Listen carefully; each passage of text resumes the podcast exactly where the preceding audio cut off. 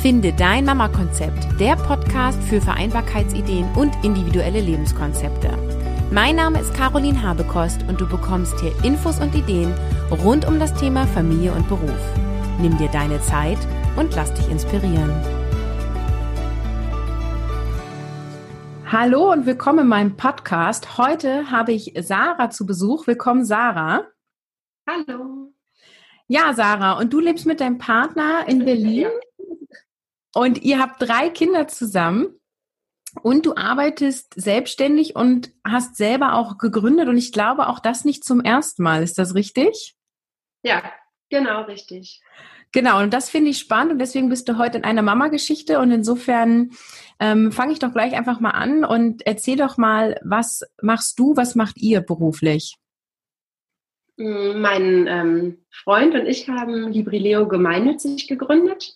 Und das ist eine gemeinnützige Organisation gegen ähm, Bildungsarmut. Also wir haben ein Leseförderprogramm entwickelt und wollen, dass Kinder in Deutschland alle gerechte Bildungschancen haben und ähm, dass ihnen vorgelesen wird und dass sie Kinderbücher zu Hause haben und dass es auch ganz selbstverständlich ist, dass sie neue Kinderbücher erhalten, ganz regelmäßig.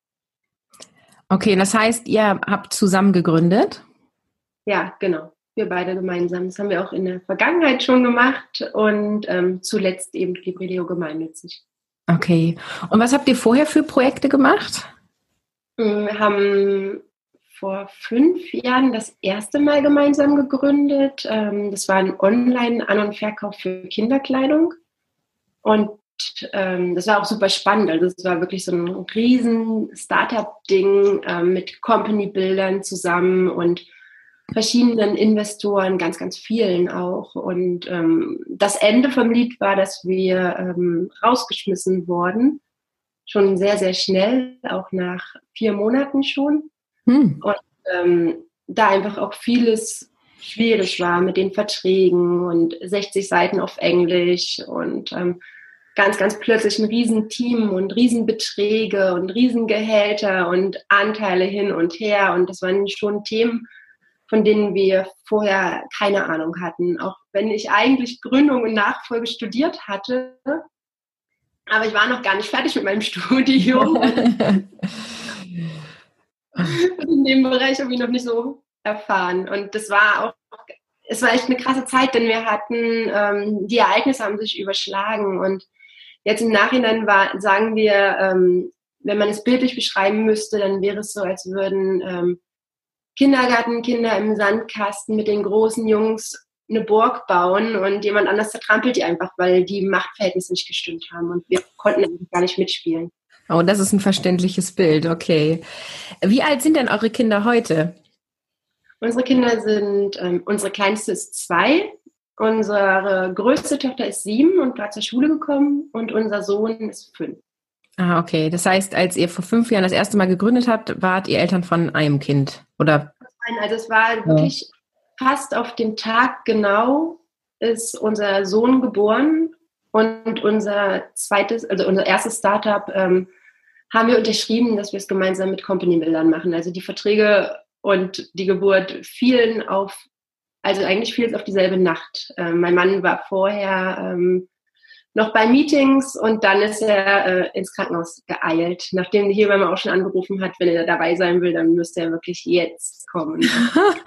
okay, crazy. Was hat euch bewogen, gerade zu der Zeit ähm, ja dann zu starten?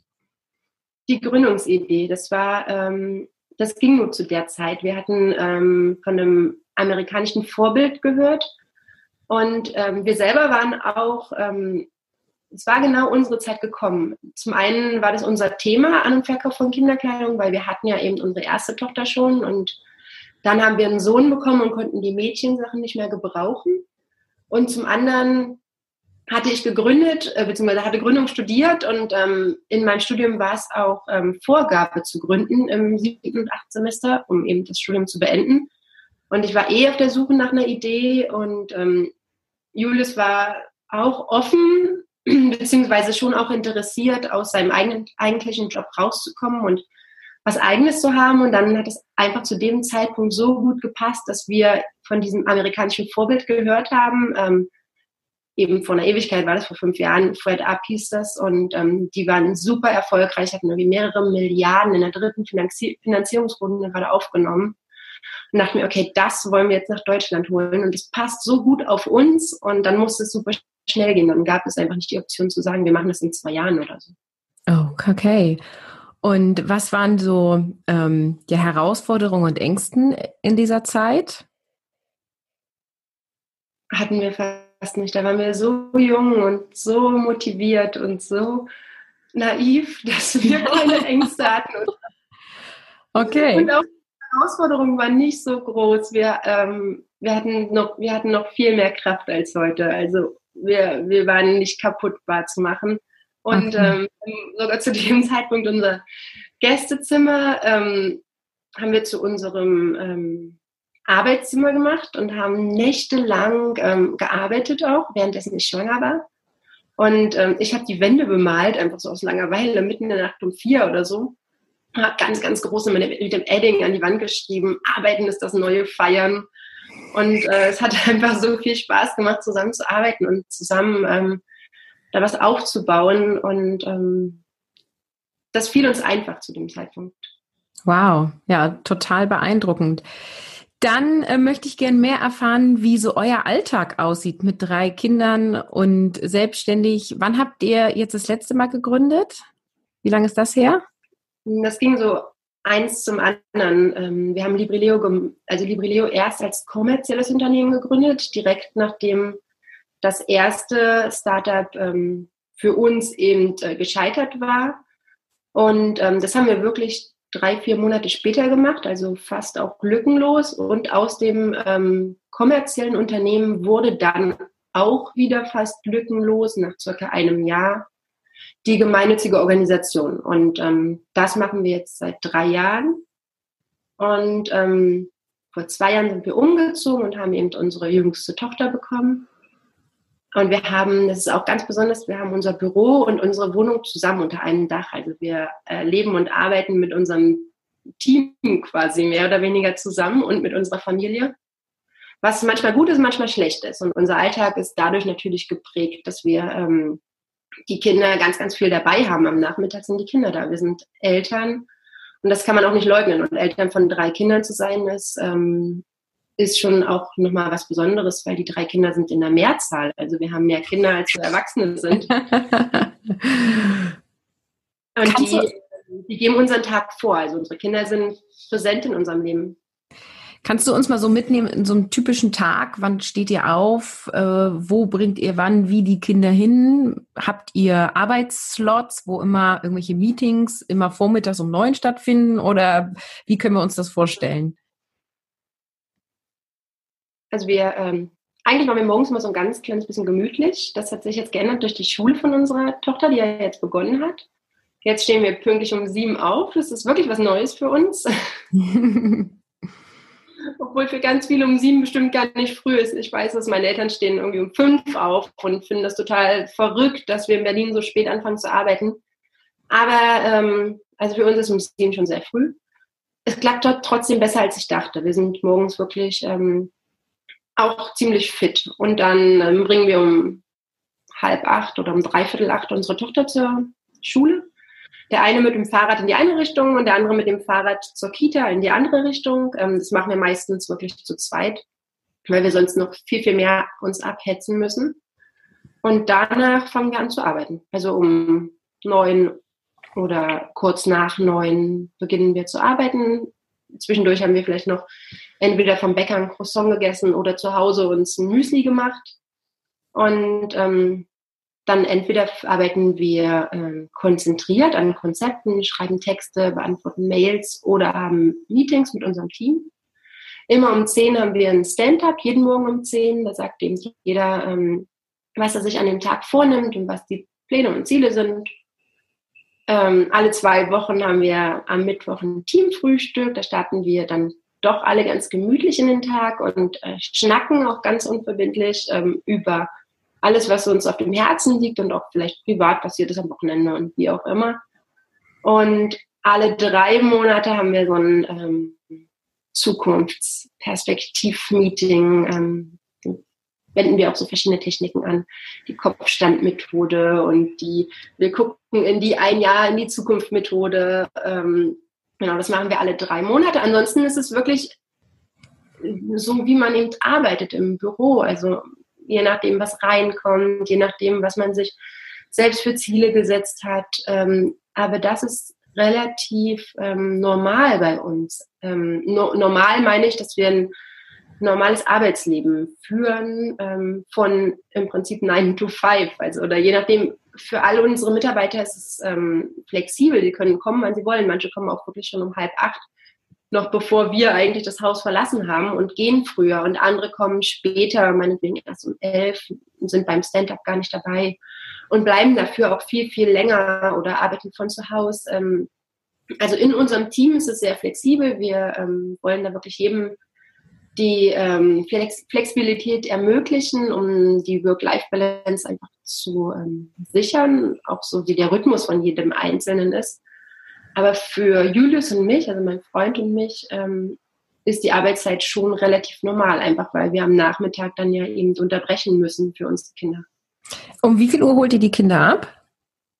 Mathilda um vier. Wir haben eine geschlossene Ganztagsschule und ähm, der Unterricht ist um vier vorbei. Und die anderen beiden ein bisschen später, so um halb fünf. Okay. Und ähm, dann fahrt ihr nach Hause und arbeitet weiter oder gibt es irgendwie gezielt einen Zeitslot, wo ihr irgendwie, keine Ahnung, Spaziergang macht oder wie teilt ihr so euch sowas ein? Nö, danach spielen wir und basteln oder gehen auf den Spielplatz oder besuchen Freunde oder gehen zum Tanzkurs und ähm, essen dann Abendbrot zusammen um halb sieben und dann bringen wir die Kinder ins Bett um halb acht oder um acht und danach, ähm, das dauert schon noch eine ganze Weile, bis sie wirklich schlafen. Das zieht sich meistens schon so bis um neun. Und entweder ähm, arbeiten wir danach noch, ich würde sagen 50 Prozent der Zeit arbeiten wir danach noch, ähm, jeder für sich und 50 Prozent der Zeit ähm, entspannen wir uns dann vielleicht auch das ein oder andere Mal. Oder einer von uns ähm, hat noch einen Termin oder Julius spielt Schlagzeug, dann geht er zur Schlagzeugprobe, äh, zur Bandprobe oder ich gehe mal zum Yoga. Das ist aber ähm, meistens flexibel und variabel. Wie viele Tage pro Woche arbeitet ihr? Wir arbeiten von Montag bis Freitag. Ähm, ja, am Wochenende sind wir mit den Kindern zusammen oder machen kleinere Ausflüge. Aber also wir arbeiten am Wochenende, wenn es ähm, Notfall gibt oder wenn wir vielleicht zwischendurch, wenn die Kinder eben Mittagsschlaf machen oder die Kleinste zumindest Mittagsschlaf macht, ähm, dann legen wir hin und wieder mal was. Aber auch das ist nicht jedes Wochenende so. Also wir versuchen, ähm, das zu trennen. Und das ist auch wichtig für unsere Gesundheit und für unser Wohlfinden in den letzten fünf Jahren an verschiedenen Beispielen einfach gesehen, dass es wirklich wichtig für uns ist, dass wir am Wochenende nicht arbeiten. Ja, okay, das stelle ich mir schwierig vor, deswegen frage ich so speziell. Und du hast vorhin auch gesagt, äh, zusammen wohnen und arbeiten unter einem Dach hat Vor- und Nachteile. Magst du darauf nochmal eingehen? Was sind so die Vorteile? Die Vorteile ist, dass man die Zeit spart, ähm, dass man eben keinen langen Weg hat zur Arbeit am Morgen, nicht im Stau steht. Und ähm, wenn man vergessen hat, irgendwie seinen Computer mitzunehmen, dann braucht man zurückgehen, gerade wenn man manchmal auch so einen verschusselten Tag hat oder sich irgendwie, das kommt fast nie vor, aus irgendeinem Grund sich kurz nicht gut fühlt, ähm, sich nochmal ganz kurz hinzusetzen und seine fünf Sinne zu sammeln und ähm, nochmal ganz, ganz kurz ähm, zurückzuschalten, bevor man dann wirklich startet in den Tag. Also es gibt schon dann einfach Möglichkeiten, wie man ähm, Dinge einfach besser koordinieren kann, glaube ich, weil man eben die Nähe hat. Ähm, man muss, man ist vielleicht nicht so aufgeregt, man muss halt nicht, nicht an so viel denken, auch am Nachmittag, wenn ich meine Kinder abhole und äh, sie sind verabredet und ich muss irgendetwas mitnehmen, weil sie zum Sport gehen oder eine Freundin treffen, dann habe ich natürlich auch viel, viel kürzere Wege vom Büro zu meinem Nachhause. Das sind äh, ja nur wenige Sekunden. Und ähm, das ist für mich stressfreier, alleine, dass ich weiß, dass ich nichts vergessen kann. Also alleine diese äh, in meinem Kopf zu wissen, ähm, ich muss an eine Sache weniger denken, weil die Wege so sehr kurz sind. Hilft mir, das hilft mir auf jeden Fall. Und was sind die Nachteile aus deiner Sicht? Am Anfang gab es für mich keine Nachteile, weil es so schön war, ähm, auch gerade in der Elternzeit, ähm, dass Julius auch so nah war, so nah an, an Martha, unserer Kleinsten, und an mir dran. und auch, dass ich nicht einsam war und nach vorne gehen konnte und ähm, die Zeit mit dem Team manchmal teilen konnte, wenn ich das wollte. Und jetzt inzwischen ist das Team wirklich gewachsen auf ähm, 15 Mitarbeitern, die in unserem Büro sind. Ähm, Promoter, die auf der Straße stehen, haben wir noch viel, viel mehr. Und 15 Leute in, in, in deiner Wohnung oder im Büro ähm, sind halt wirklich viele Menschen. Und ähm, die sind halt einfach auch in der Überzahl. Und dann, ohne dass wir das jetzt aussprechen oder dass die das aussprechen, ist es, glaube ich, schon so, eine, so ein Gedanke, ähm, sind die jetzt eigentlich in meiner Wohnung und äh, müssen Rücksicht auf mich nehmen? Oder bin ich jetzt eigentlich in ihrem Büro und ich muss Rücksicht auf sie nehmen. Am Ende ist es 50-50 und alle müssen Rücksicht nehmen und das gelingt auch allen und uns. Aber ähm, also wenn man krank ist, dann ist es einfach schwierig, weil die halt wissen, dass man da ist und die ähm, versuchen groß trotzdem mal kurz zu fragen, ob man nicht telefonieren kann. Mhm. Und Urlaub ist es gar nicht möglich. Also das ist von Anfang an so gewesen. Es ist nicht möglich, Urlaub zu machen in unserer Wohnung. Wir müssen, ähm, wir müssen dann wirklich verreisen oder uns über Airbnb, selbst wenn es nur einige Kilometer entfernt ist in Brandenburg oder so, uns was nehmen, ähm, weil es nicht möglich ist, in unserer Wohnung Urlaub zu machen. Ein einziges Mal im letzten Jahr wollte ich das unbedingt. Ich wollte im Frühling äh, meinen Balkon genießen und ich wollte auch, ich, ich brauchte das auch wirklich, weil ich ähm, beschafft war ich wollte, ähm, dass die Kinder in die Kita gehen und ich nur drei Tage ähm, auch wirklich meinen Urlaub nehmen kann. Ich habe früher nämlich wirklich nie auch nur einen einzigen Tag Urlaub genommen. Mein Urlaub ist quasi wirklich Jahr für Jahr verfallen und dann hatte ich das Gefühl, ich möchte das jetzt mal probieren. Und dafür haben wir das ganze Team wirklich ausquartieren müssen und Coworking Spaces gebucht, was ähm, leider aber auch nicht ideal für das Team funktioniert hat, weil sie ähm, ich dachte, es wäre vielleicht echt richtig, richtig cool, so mit verschiedenen Menschen in so einem Coworking Space zu sein. Aber so super, super cool war das einfach für so eine Masse an Menschen auch nicht, für so eine kurze Zeit, ähm, sich dann so ein Coworking Space zu teilen. Und für den einen war es besser, für den anderen war es weniger besser. Es kommt dann auch auf die Entfernung drauf an. Aber eine richtige Lösung ähm, ist das auch nicht. Also eine richtige Lösung ist dann irgendwann, dass es schon getrennt wird. Also es wird, ähm, wird dazu kommen, dass wir umziehen werden. Okay. Und dann Büro neben Haus wahrscheinlich mit zwei Türen, ja. oder?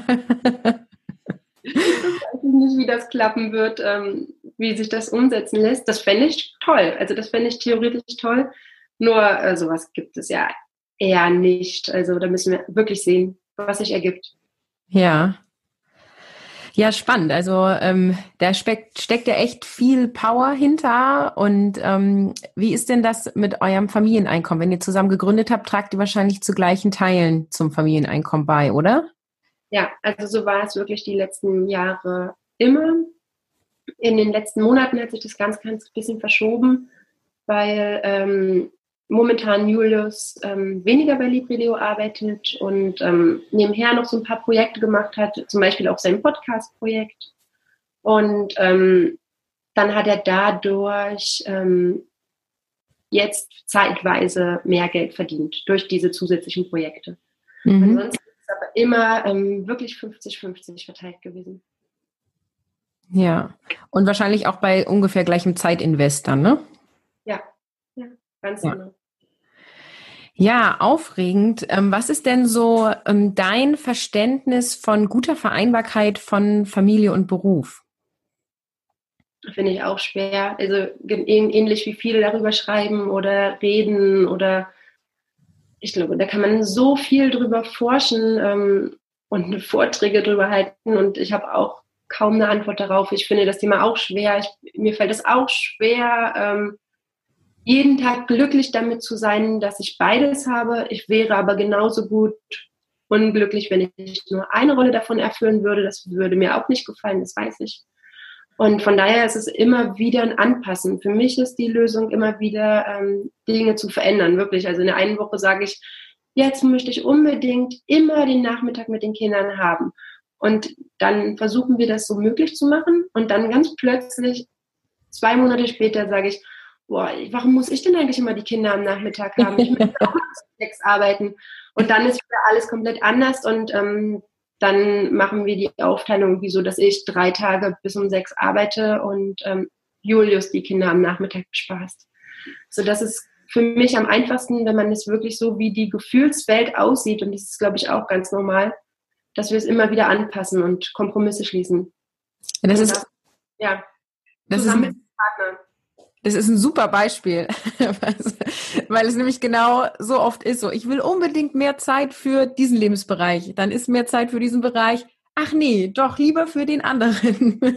Oder doch beides. Aber oh, wo sind meine Pausen? Und dann ist es immer, ich sage mal, es ist so ein bisschen wie in Tetris, nochmal auf Neustart machen und nochmal alle Figuren neu einsortieren, ne? Ja, das ist unglaublich. Also es ist wirklich ein krasses Thema. Ähm, ich könnte auch ganz, ganz schwer anderen Leuten einen Rat geben. Ähm, ja, weil es bei uns auch immer anders ist, immer wieder neu. Das ist halt eine individuelle Lösung aus meiner Sicht und immer eine temporäre. Ne? Wie du sagst, auch ja. Schulstart verändert jetzt ja auch alles. Jetzt habt ihr wahrscheinlich auch mehr Ferienzeiten zu betreuen, oder? Wie ist das bei euch geregelt? Ja, also ich denke, dass unsere Tochter in den Ferien auch in, ähm, in die Betreuung gehen wird, weil ich hoffe, dass es wirklich eine schöne Betreuung ist. Ähm, aber wir werden jetzt natürlich auch unseren Urlaub immer in die Ferien legen, obwohl wir das schon kannten. Wir hatten in unseren Kitas, die wir vorher besucht haben, immer Schließzeiten im Sommer. Und dann mussten wir auch in der Schließzeit verreisen. Und ähm, jetzt kommen bald die ersten Herbstferien, dann müssen wir schon sehen. Also dafür haben wir eigentlich gar keinen Urlaub. Jetzt, ich denke, wir teilen uns das auf, dass dann einer irgendwie mal drei coole Tage mit Mathilda vielleicht zu meinen Eltern fährt oder ähm, so einen Mini-Trip an die Ostsee macht oder so. Und ähm, der andere weiterarbeitet und mit den anderen beiden Kindern zur Kita geht. Das weiß ich noch gar nicht genau. Habt ihr Unterstützer vor Ort, Verwandtschaft oder Freunde, die einspringen können für solche Situationen? Fast gar nicht. Also okay. es gibt ähm, Freunde, die wohnen nicht, nicht in unserem Stadtteil. Meine Eltern leben in Sachsen-Anhalt, ähm, ziemlich weit entfernt. Und ähm, Julius hat ähm, eine Mama, aber die arbeitet noch Vollzeit und ähm, wohnt auch schon in Berlin, aber komplett in die andere Richtung und fährt eine ganze Stunde durch die Stadt. Und dadurch, dass sie Vollzeit arbeitet, ähm, ist sie einfach eine berufstätige Powerfrau und kann ähm, am Nachmittag auch nicht einfach die Kinder abholen oder tagelang sie betreuen. Das geht also auch nicht. Okay. Dann ähm, habe ich zum Ende hin noch eine Frage. Ähm, wie organisiert ihr euch? Hast du noch irgendwelche Tooltips? Arbeitet ihr mit einem Trello-Board? Ähm, habt ihr irgendwelche Apps, womit ihr eure Einkäufe organisiert? Wie sieht da so eure Struktur aus? Das wechseln wir uns auch immer wieder. Also vor Jahren, vor fünf Jahren haben wir mit Trello gearbeitet, dann fanden wir Trello gar nicht mehr gut, dann haben wir Asana probiert, dann sind wir wieder zurück zu Trello. Es ging immer hin und her und ähm, zu der jeweiligen Zeit war das, was wir gewählt haben, wahrscheinlich auch immer das, was wir gut fanden. Jetzt wäre ich gar kein Fan mehr von Trello und von Asana. Ich finde, dass es ähm, das eigentlich nur noch komplizierter macht, immer wieder darauf zu gucken und da reinzuschreiben und dass mir eigentlich zu viele Informationen sind, die ich sehe und mir vor Augen führt, wie viele Dinge ich zu tun habe und mich das unglücklich macht und runterzieht. Ich versuche jetzt echt einfach Dinge auszuschalten und mich darauf zu besinnen, dass man wichtige Dinge eigentlich nicht vergisst. Dass die in einem drin sind und dass, wenn man sich dann ausruht, dass man sich dann wieder daran erinnert, was man für wichtige Gespräche geführt hat und ähm, mit welchen Leuten man gesprochen hat und was sich daraus für Aufgaben ergeben haben. Und ähm, dann mache ich die Dinge, dann erledige ich die Dinge und ähm, erinnere mich daran und ähm, führe sie aus, sodass nichts verloren geht, möglichst. Nur wenn ich sie eben alle aufschreibe und immer wieder sehe, dann bin ich wie versteinert und kann meine ganzen To-Dos auch nicht erledigen. Und das ist für mich viel, viel schlimmer. Und das ist dann endet irgendwie kurz vor einer Depression, auch wenn ich das Wort, äh, das Wort ist viel zu hart und viel zu stark, aber ähm, es gibt natürlich auch schlechte Tage von Müttern bestimmt, dass man sich völlig überfordert fühlt und ähm, solche Programme und, und diese Masse, in meinem Leben ist es wirklich eine Masse an To-Dos, ähm, ich meine, es sind 15 Mitarbeiter und drei Kinder, das sind 18 Menschen, die immer was von mir wollen und mir Dinge erzählen. Und ähm, das ist einfach zu viel und ähm, ich bin nicht so perfekt darin, die Dinge zu priorisieren. Und wenn ich mich aber auf mein natürliches Bauchgefühl und mein natürliches Gedächtnis verlasse, dann tut mir das auf jeden Fall besser. Es tut mir gut, ähm, mich daran zu erinnern, wenn es mir in den Sinn kommt und es dann zu tun. Und, ähm, und das ist, ich weiß, dass es wichtig ist, dass es mir gut tut und, äh, und dass es mir gut geht, weil es, ähm, weil ich auch manchmal einfach Phasen habe, wo ich mich überfordert und traurig fühle. Und dann, dann ist es auch nicht besser. Mhm. Ja, momentan haben wir ein, ein einziges Kommunikationsprogramm, was wir ähm, im Team nutzen, womit wir auch ziemlich glücklich sind, wobei sich das auch in Jahren wieder ändern kann, ähnlich wie ich die anderen beiden auch beschrieben habe. Wir benutzen jetzt Slack und wir sind ähm, momentan Fan von Slack. Ja, dann hoffe ich, dass ihr da noch weiterhin glücklich seid. wie organisiert ihr euch im Hinblick auf Familien-To-Dos wie Fahrradhelm kaufen? Ist das auch in deinem Kopf oder habt ihr dafür eine Struktur? Äh, das ist tatsächlich wirklich weitestgehend in meinem Kopf drin. Ähm, die Kinder erinnern mich auch immer wieder daran und ähm, wenn es beim allerersten Mal jetzt nicht am nächsten Tag passiert ist, dass ich den Kindern zum Beispiel neue Hausschuhe passiert habe, äh, gekauft habe, dann mache ich das eben einen Tag später. Das ist ja kein Riesendrama. Ähm, das vergessen wir in der Regel wirklich nicht. Und vor allem sind wir zwei Personen, die daran denken und einer von uns beiden. Und wir übernehmen auch wirklich beide Verantwortung für jegliche Aufgabe in unserer Familie. Und ähm, einer von uns beiden denkt dann schon daran oder der eine erinnert den anderen dann nochmal, dass wir das am Nachmittag erledigen, je nachdem, wer mit den Kindern zusammen ist. Und das ist auch ziemlich gut, weil bei uns die Wege so kurz sind. Also von der Kita aus sind es fünf Minuten zur nächsten Einkaufsstraße, sogar noch weniger. Und dann ähm, ist es so ganz, ganz easy, so wie wir an anderen Nachmittagen auf den Spielplatz gehen oder ein Eis essen gehen, gehen wir dann an einem Nachmittag vielleicht nochmal auf die Einkaufsstraße, um ähm, Hausschuhe zu kaufen oder ein Fahrradhelm oder ein Ge Geburtstagsgeschenk für ein Kind, was Geburtstag feiert oder so. Ja, da bin ich ja fast neidisch, ne? Ich hier auf dem Dorf habe sowas nicht. ja, dann ist es, genau, dann ist es wirklich eine große Nummer, dass man planen muss, ähm, wie man das organisiert. Bei uns ist es und ganz zur Not, wirklich ganz zur Not. Und ich habe vergessen, dass ähm, am nächsten Tag mein Kind ein Geburtstagsgeschenk mitnehmen muss, weil es eingeladen ist, gehe ich wirklich sogar noch 22 Uhr in, in so ein Edeka-Center und kaufe dann noch irgendwelche netten Sachen, ähm, mache die irgendwie hübsch und ähm, die Läden haben halt bis 24 Uhr auf, sodass ähm, das wirklich nicht so, ein, nicht so ein Druck ist und auch nicht so viel Organisation bedarf, ähm, an die Dinge zu denken. Ja. Ja, danke für deine ehrlichen Einblicke. Ähm, dann sag doch noch mal am Ende, wo wir mehr zu eurem Projekt finden können für die Mütter, die ein bisschen, ja, sich das mal anschauen wollen. Mhm. Ähm, ja, danke, dass du ähm, mich eingeladen hast, diesen Podcast ähm, oder dieses Interview zu beantworten. Es hat viel Spaß gemacht. Ich war ganz aufgeregt, weil es mein erstes Mal war. Und ähm, wenn ihr mehr über Librileo gemeinnützig wissen wollt, dann könnt ihr entweder auf der Website librileo-gemeinnützig.de ähm, vorbeischauen oder auf Facebook oder Twitter oder Instagram oder LinkedIn und Zing. Also ich als Sarah Seliger, mich findet ihr auch wirklich überall. Ja, cool. Dann setze ich die Links alle in die Show Notes und äh, dass du aufgeregt warst, hat man gar nicht so gemerkt. Hast du super gemacht. Wirklich, meine Stimme zittert sogar so ein bisschen. Nee, also die, die Hörerinnen können uns das ja nochmal feedbacken, aber ich fand, du hast das wunderbar gemacht. Danke. Okay, tschüss. Tschüss. Komm in meine Mama-Community und trete der Facebook-Gruppe bei Podcast Finde dein Mama-Konzept. Den Link dazu findest du in den Show Notes.